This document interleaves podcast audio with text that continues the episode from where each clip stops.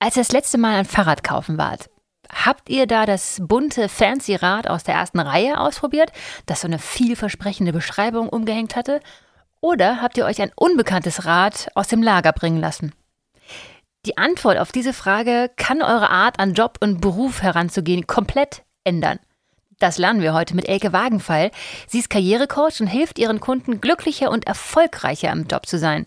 Sie hat heute konkrete Tipps für uns, wie wir uns selbst vor Augen führen, wie gut wir eigentlich wirklich sind und wie wir uns im Job besser darstellen, um so mehr aus unserer Karriere rauszuholen. Ich verspreche euch, wenn ihr euch bisher im Job immer beschwert habt, dass ihr nicht vorankommt, nach dieser Folge wisst ihr, was ihr eigentlich verändern müsst, damit es besser läuft. Geldschwestern, dein Podcast für Money, Mind and More mit Andrea Losleben. Präsentiert von der Sparda Bank Hessen. Ich sage erstmal Hallo Elke. Ja, Hallo Andi, grüße dich. Es ist total schön, dass du dabei bist. Du bringst auch so einen internationalen Flair mit, weil dein Büro ist zwar hier in Hessen in Frankfurt, aber wir werden es gleich hören, du bist ja gebürtige Bayerin. Natürlich. Ich liebe diesen Dialekt, wirklich. Ja, ja, ja, doch. Also man hört's, man hört's tatsächlich. So ganz kriegt man das nie raus als Bayerin. Aber ich war ja auch im Ausland und ich hab, war viel auch über meinen früheren Job im Ausland. Insofern, ich habe es mir dann doch zunehmend auch abtrainiert. Aber es bleibt. Ich habe lange in äh, Bayern gewohnt. Ich fühle mich jetzt sehr heimisch durch dich, du. Okay, ja, schön, schön, schön, schön. Ecke, du kümmerst dich seit über 20 Jahren darum, wie wir uns im Job besser positionieren können, wie wir unsere Karriere besser planen können oder wie wir so einen richtigen und passenden neuen Job finden. Oder wir können es auch kurz zusammenfassen. Du kümmerst dich darum, wie wir für uns mehr aus dem Job rausholen können. Das ist meine absolute Passion und da bin ich mit viel Leidenschaft dabei. Ähm, ich würde es noch mal ein bisschen differenzieren. Ich bin seit acht Jahren tatsächlich selbstständig als Karrierecoach. Und äh, vorher war ich ähm, Personalerin bei der Lufthansa, 15 Jahre und war dort unter anderem zuständig auch für den Einstellungsprozess von jährlich bis zu 2500 Mitarbeitern, auch für ein Weiterbildungsprogramm für ungefähr 18.000 Mitarbeiter. Ähm, das heißt, meine, ich nenne es mal Expertise oder Erfahrung fußt natürlich auch stark so aus diesen ja, Erfahrungen, die ich früher gemacht habe, auch als Personalerin, beziehungsweise mit dem Blick in den Arbeitsmarkt, auch auf Bewerber. Und das kann ich jetzt wunderbar integrieren in meine absolute, in meinen absoluten Traumberuf, den ich mir schon immer vorgestellt habe, eben als, als Karrierecoach. Menschen dahin zu bringen, dass sie ja, glücklicher werden in ihrem Job, dass es sich stimmig anfühlt, ja, dass sie ihre Potenziale und Stärken leben können. Und eben auch die Frauen, ganz vor allem. Aber ich habe beides. Ich habe Frauen und Männer als Klienten. Wie, wie ist das Verhältnis zwischen Mann und Frau? Sollten mehr Frauen zu dir kommen oder sind es genug schon? Ähm, es ist so ungefähr 50-50. Ich habe das mal letztes Jahr ausgerechnet, statistisch, so circa 50-50. Ähm, also ich freue mich über jeden Klient, männlich und weiblich.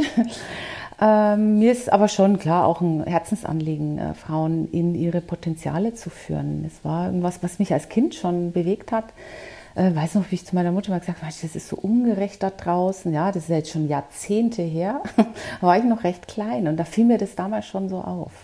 Oh, das ist so schön zu hören, wenn man seinen Traumberuf gefunden hat und ihn auch wirklich ausüben kann und Geld damit verdient. Ja, das, äh, ich wünsche es jedem. Ich wünsche es wirklich jedem, dass jeder und auch jede ähm, für sich guckt, so was kann ich gut. Ja, und da auch mal so ähm, sich reflektiert immer wieder in bestimmten Lebensetappen und sagt so, wo habe ich eigentlich meine Stärken?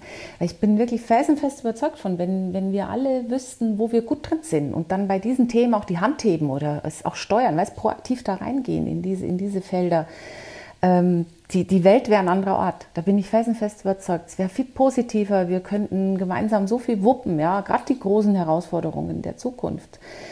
Ähm, und da habe ich halt schon oft den Eindruck, viele wissen gar nicht, was sie alles gut können und äh, oder lassen sich in irgendwelche Bereiche drängen oder sind irgendwelche ja, Positionen ähm, äh, stecken, wo sie, wo sie gar nicht hin wollten. Hat gerade vorhin wieder ein Coaching oder auch letzte Woche ganz viele, die, ähm, die zum Teil wirklich Schwierigkeiten haben, sich, sich so ähm, selber gut zu, ja, aufzustellen, zu sagen, was, was kann ich gut.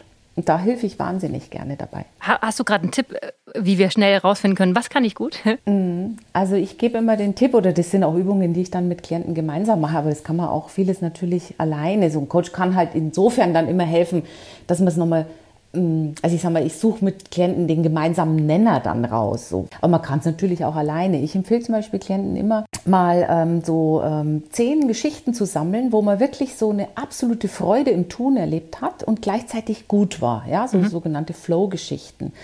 Und wenn du die mal, wenn du zehnmal äh, sammelst, wirklich und auswertest, äh, was genau würde man sehen auf so einem Bild, also so 30 Sekunden, wenn mit der Kamera, ja, wie so ein kleiner Miniclip, den du drehen würdest. Was siehst du? Was genau tust du da? Ähm, und da dir mal so zehn Geschichten, gern auch mehr, ja, aber zehn reichen eigentlich, und guckst, was ist der gemeinsame Nenner, ja? Geht es zum Beispiel darum, dass jemand so ein Optimierer ist, eine Optimiererin, ja? Unglaublich gut ist, Systeme und Strukturen zu erkennen und zu sagen, wo, wie könnte man die jetzt effizienter machen? Jetzt mal als ein Beispiel, ja? Mhm. Oder geht es in den Geschichten, in diesen Flow-Geschichten immer um, ähm, was weiß ich, dass, äh, dass man organisiert, ja, total gutes Organisationsgeschick auch hat und und und. Und da kann man ganz, ganz viel machen, zum Beispiel auch über diese Flow-Geschichten. Ähm, es gibt ein paar, also könnte man, glaube ich, eine eigene Podcast-Folge daraus machen, wie man seine Stärken, ähm, Stärken gut erkennen kann. Aber das ist in jedem Fall ähm, ein ganz, ganz wesentlicher ganz wesentliche schöne Übung auch. Ein Fremdbild einholen ist zum Beispiel ein anderes. Also das ist immer so ein Selbstwertbooster auch für Frauen auch für Männer da kommen die immer und sagen, oh, das ist ganz toll. Ach, ähm, jetzt habe ich mal alles gesammelt, was so meine ja, Bekannten, frühere Kollegen, auch jetzige Kollegen, äh, Familie, Freunde äh, zu mir sagen. Und das ist ein, eine Übung, da geht es darum, ähm, zu bitten, ja, die sollen eine kleine E-Mail schreiben oder persönlich rückmelden, was sind meine größten drei Stärken? Und angenommen, du, also sprich der Feedbackgeber, ja, könntest mich für einen Tag als Problemlöserin buchen. Ähm, worum wird es gehen und mit welcher meiner Stärke könnte ich dich am meisten unterstützen? Und wenn du dir da auch so mindestens fünf, sieben, zehn gerne auch Feedbacks holst, da kriegst du ein Sammelsurium ganz hervorragend und herrlich mit einem bunten Blumenstrauß an deinen Stärken. du musst nur mit dem Blick drauf gucken und wie gesagt gerne auch mit Begleitung, aber kannst auch alleine. Ähm, was wiederholt sich? Ja, was sind genau die Themen? Und das ist so schön, das ist wirklich ein Selbstbewusstseinsbooster. Muss ich mal machen. Klingt gut. Ja. Jetzt kümmern wir uns ja um Frauen und Geld und Job. Ähm, was sind denn so in deinen Augen die häufigsten Hindernisse oder vielleicht auch Nachteile für uns Frauen im Job? Ja, also das ist natürlich ein riesenkomplexes Thema. Wie, ne, was, sind, was sind so die Themen für Frauen? Auch worauf müssen Frauen besonders ähm, achten? Ich denke, ähm, bei Frauen ist schon das Thema Selbstbewusstsein ein großes Thema. Also ich erlebe das immer wieder in, in meiner Coaching-Praxis. Ähm, ich sage dann immer so, ne, wer braucht schon Feinde, wenn man sich selbst hat? Ähm, viele Frauen leiden wirklich darunter, dass sie das Gefühl haben, sie sind nicht gut genug. Ja? Oder dieses, das ist doch selbstverständlich Dilemma. Und ähm, da äh, genau geht es schon auch darum zu gucken, was kann ich gut. Also zum Beispiel jetzt mit so Übungen, die wir gerade auch hatten. Äh, viele Frauen, dadurch, dass, das ist tatsächlich auch wissenschaftlich schon mit vielen, vielen Untersuchungen ähm, bewiesen oder untersucht, dass Frauen einfach eine höhere, es nennt sich soziale Verträglichkeit, also in den Big Five der Persönlichkeit, in der Psychologie ist es eine Dimension soziale Verträglichkeit, also eine höhere Empathie haben. Und dazu neigen, wir dann, dass wir oft so eine vorauseilende, nennt sich das vorauseilende Reaktionsvermutung haben, also so ein Kopfkino, ja, was könnte das Gegenüber denken? Und das führt uns dann oft dazu, dass wir oft eigene Positionen vergessen, ja, oder, oder nicht, nicht richtig einnehmen und, und vertreten, äh, weil das Kopfkino schon losgeht. Ne? Und ähm, es ist so wichtig, dass, dass wir diese Phänomene kennen. Ja, ich kann nur jede Frau ermuntern, sich auch mit so Themen auseinanderzusetzen, ähm, sich Vorbilder sucht, Mentorinnen sucht, ähm, auch immer wieder die eigene Komfortzone verlassen. Jede Generation macht da einen Schritt weiter. Oder wenn ich an meine Mutter denke, ja, ähm, damals war so die Devise, naja, einen Beruf brauchst du nicht, weil heiratst ja eh und kriegst Kinder. Und Sie ist zum Beispiel vom Dorf, also in Bayern, ja, von so einem Dorf dann in die Stadt gegangen und hat sich selber einen Ausbildungsplatz gesucht. Und das finde ich, also das ist doch wirklich äh, toll, ja. Wir gehen ja alle so einen Schritt weiter oder können alle einen Schritt weiter gehen. Und äh, vieles braucht natürlich Zeit, aber ich denke da schon auch immer, wir müssen auch gucken, was wir schon erreicht haben immer. Nicht nur, was noch alles fehlt, sondern ähm, was wir schon erreicht haben. Und das ist so meine Idee dabei. Mhm. Glaubst du, manche Frauen werden bei bestimmten Posten oder Beförderungen übersehen, weil man halt mit der Frau automatisch Familie verbindet? Also ich meine, dass sich jetzt Chefs denken, also die wird ja eh bald Mutter und ist dann nicht mehr so belastbar und deswegen hat man die überhaupt gar nicht mehr auf dem Schirm. Das würde ja kein Chef oder keine Chefin ähm, wahrscheinlich offen zugeben. Ich denke, wir haben es hier mm. mit absolut impliziten Zuschreibungen im Grunde, die, ähm, die einfach extrem hartnäckig sind und auch, auch, auch ähm, wirklich lange brauchen, um nicht zu sagen Jahre, Jahrzehnte, äh, bis das aus den Köpfen rausgeht. Okay. Was meinst du damit? Oft äh, so ein geringeres Anfangsgehalt als angemessen genommen wird für, für Frauen. Ja? Also sozusagen, ähm, da wird eine und die gleiche Position gemessen im Sinn von, ne, was würden sie jetzt der Frau geben, was würden sie dem Mann geben. Ähm, und dann ist es äh, bei der Frau niedriger. Und umgekehrt sind die Leistungsmaßstäbe höher. Ähm, das heißt, wir, wir messen da wirklich, oder es wird viel mit, mit unterschiedlichem Maß gemessen. Und auch da finde ich wieder wirklich gucken, was kann jeder Einzelne tun. Und wir können zum Beispiel Einfluss nehmen auch über die Erziehung unserer Kinder. Ja, sowohl der Mädchen als auch der Jungs. Ich finde, da haben wir auch viel in der Hand. Also ich meine, jetzt geht Kind und Familie den Arbeitgeber ja auch überhaupt gar nichts an. Er darf überhaupt nicht danach fragen, zum Beispiel beim Vorstellungsgespräch oder sowas. Aber wäre es dann vielleicht schlau, jetzt nicht nur im Vorstellungsgespräch, sondern generell äh, im Job, dieses Kindthema einfach mal selber anzusprechen und zu sagen, hey, ich kriege das alles hin mit Kind oder Kindern zu Hause. Ähm, ich werde meinen Job als Mama gut machen und den hier auch. Oder wecke ich damit eher schlafende Hunde? Also später bei der Beförderung, sagen wir mal so, da bist du ja schon bekannt. Ja, da kennt man dich ja auch und weiß, wie du bzw. dein, dein Partner ähm, entsprechend ja auch die Betreuung ähm, steuerst. Also was der Arbeitgeber nicht fragen darf zum Beispiel ist, ähm, planen Sie Kinder? Ja, also das, das ist ein absolutes No-Go. Aber weißt du, so Grauzonenfragen wie Also rechnen kann man schon damit. Sowas wie, naja, Sie haben ja ne, zwei Kinder auch. Ähm, wie alt sind die denn? So, ne, so ein bisschen beim netten Geplänkel vielleicht bei, beim, äh, beim, bei der Verabschiedung oder wie auch immer. Mhm, mhm. und, äh, oder so gegen Ende des Gesprächs. Und äh, wie machen Sie das? Äh, das sind schon so Grauzonenfragen. Und ich würde persönlich schon ähm, empfehlen, da auch offen drüber zu sprechen und zu sagen, Sie können sich darauf verlassen, die Betreuung läuft, ja, soweit, wir haben jetzt schon die Eingewöhnung und so weiter hinter uns ähm, oder was weiß ich, wenn es auch schon länger ist, wenn es ein Jobwechsel ist und die Kinder schon älter sind. Ähm, auch Dinge offen anzusprechen, gerade dann, weil sich Arbeitgeber eben ähm, oft meistens nicht fragen. Ja? Gibt es einen Tipp, den du hast, wenn ich wirklich das Gefühl habe, ich werde benachteiligt, weil ich nun mal auch Mutter bin und der, der Single-Kollege, der wird da jetzt bevorzugt, weil er halt das Image hat, dass er viel mehr Zeit hat und Energie vielleicht. Kann man da was gegen tun?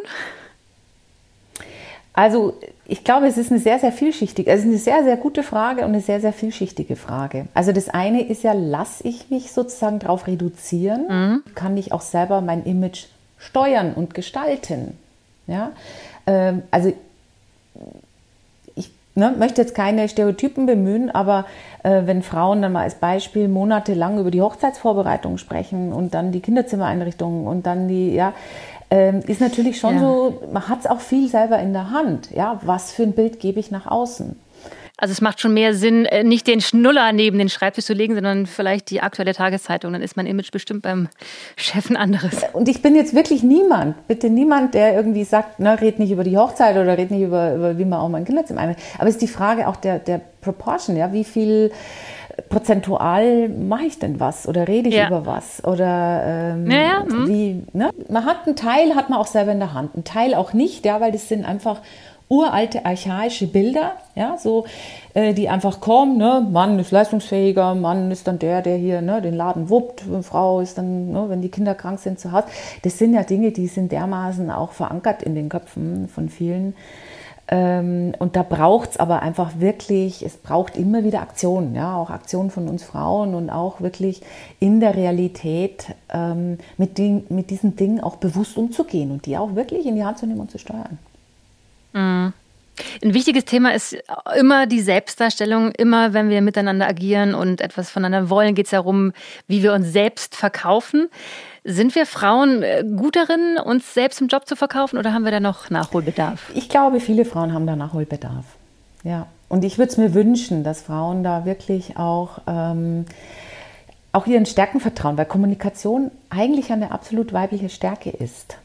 Und ähm, ich teile das immer so auf in, in ob, ja, ob überhaupt jemand kommuniziert, zum Beispiel im Meeting, dann auch das Wie und auch das Worüber. Und in allen drei Bereichen können wir mal reinleuchten. Also dieses Thema, ob überhaupt, ich erlebe es häufig auch von, von Frauen, gerade von Klientinnen, ähm, die, die mir berichten, ja, dass sie Angst haben, was falsch zu sagen, Angst haben, sich zu blamieren oder Fehler zu machen. Ähm, und ganz häufig kommt auch, oder ist so eine Überzeugung auch da, ähm, naja, meine Leistung wird doch schon gesehen. Hm weiß nicht, ob du das auch kennst, aber so dieses. Ja, äh, ja, ja, ja, ja, doch, so bin ich auch. Die Männer reden halt drüber, wie toll sie sind und Frauen denken sich, sieht doch jeder, aber nein, halt leider nicht. Genau, leider nicht. Und äh, ich bringe da immer gerne so eine Fahrrad, ja, stell dir mal vor, eine Fahrradmetapher. Also Fahrrad, du gehst in den Laden und willst ein Fahrrad kaufen. Ne? Und dann hast du einen riesen ja, Raum mit 100 Fahrrädern. Und klar hat jeder so seine Selektionskriterien, ne? was soll das Fahrrad können und dann fallen schon mal 50 weg, ja. Und von dem 50 filterst du vielleicht nochmal ein bisschen mit dem Feintuning nochmal 25 raus. Aber dann geht es schon auch darum, wie präsentieren sich diese Fahrräder dir. Ne? Und ähm, da reden wir schon auch über die Verpackung, da reden wir über, wie sind die Features auch beschrieben ne? ähm, und wo steht das Fahrrad. Ja, sitzt das Fahrrad wie im Meeting irgendwo in der hintersten Ecke, weil sich, ja, so wie manche Frauen dazu sagen, oh, nee, ich will ja gar, gar nicht vorne, ich gehe dann immer so in die hinterste Ecke äh, und schreibe dann gern Protokoll. Mm. Oder, ja, oder musste das Fahrrad erstmal auspacken, ja, weil das so gar nichts von sich gibt. Und ähm, da wirst du wahrscheinlich selber auch sagen, und die meisten, die hier zuhören, werden sagen, naja gut, äh, gerade wenn ich jetzt vielleicht eine halbe Stunde in diesem, in diesem Saal habe mit den vielen Fahrrädern, dann wäre ich jetzt nicht unbedingt zu dem, ne, wo was eingepackt ist und wo vielleicht irgendwie eine Schwarz-Weiß-Kopie mit, mit gerade mal so ein bisschen technischen Daten draufsteht, sondern schon das, was einfach äh, sich gut präsentiert. Und genau das Gleiche haben wir diese Phänomene im, äh, im Business-Kontext. Ja?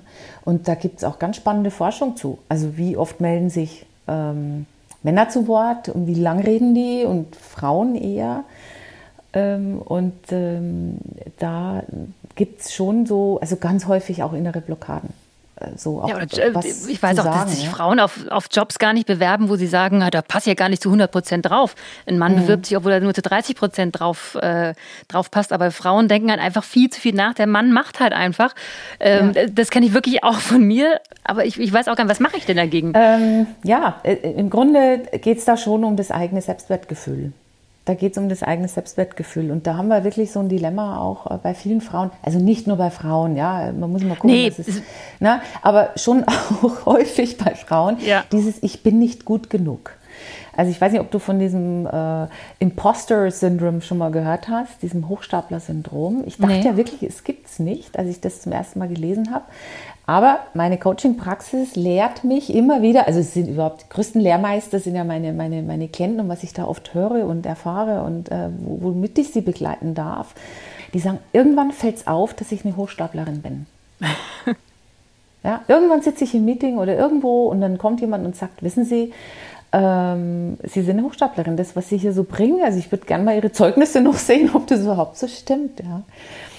Und ähm, das, das ist schon was, äh, wo wir einfach immer dran arbeiten können, auch also an diesem Selbstwertgefühl.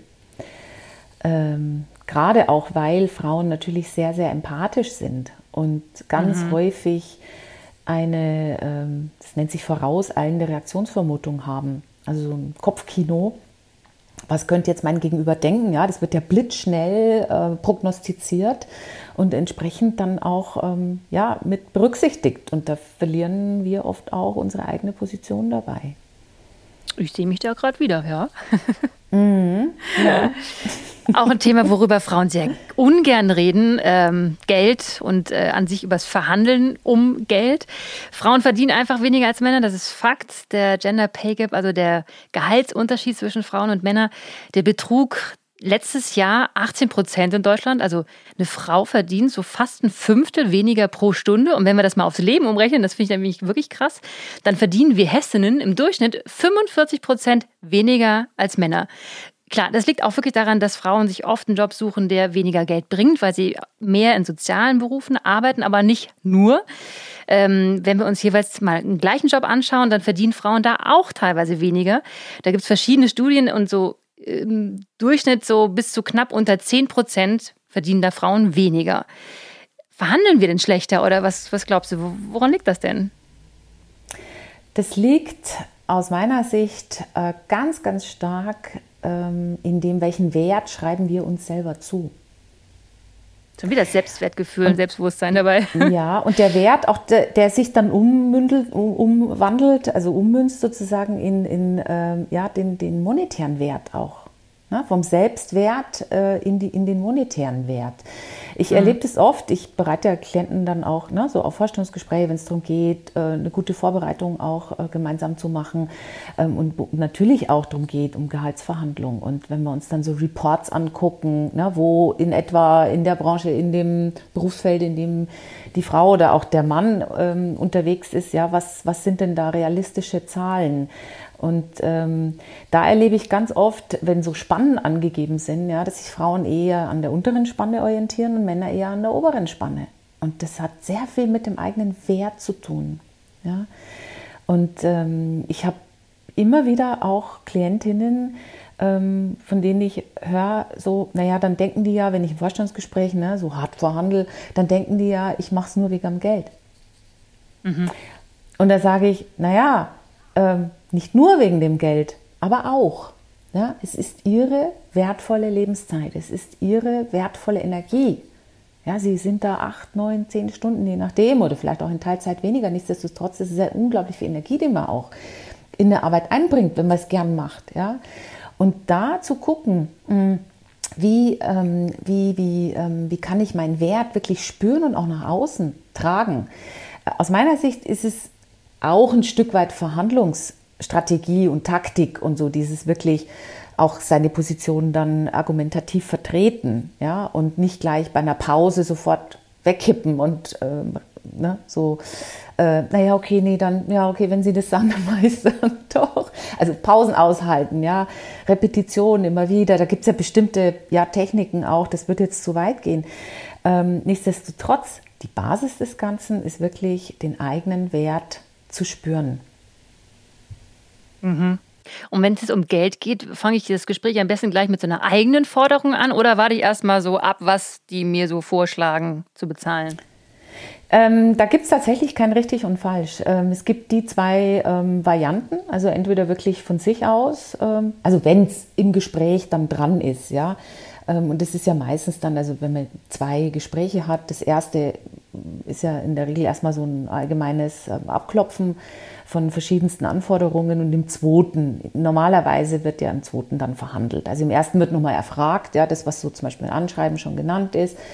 Ähm, und im zweiten geht es dann um die Verhandlung. Und insofern, ähm, es gibt die zwei Varianten. Entweder du gehst wirklich selber schon mit einer Zahl rein und wichtig ist immer eine super Vorbereitung, ja, dass du genau weißt, was ist dein Marktwert ähm, und deine drei Zahlen parat hast. Ich sage es immer, es sind drei Zahlen. Ein Luxusziel, ein realistisches Ziel und deine absolute Schmerzgrenze.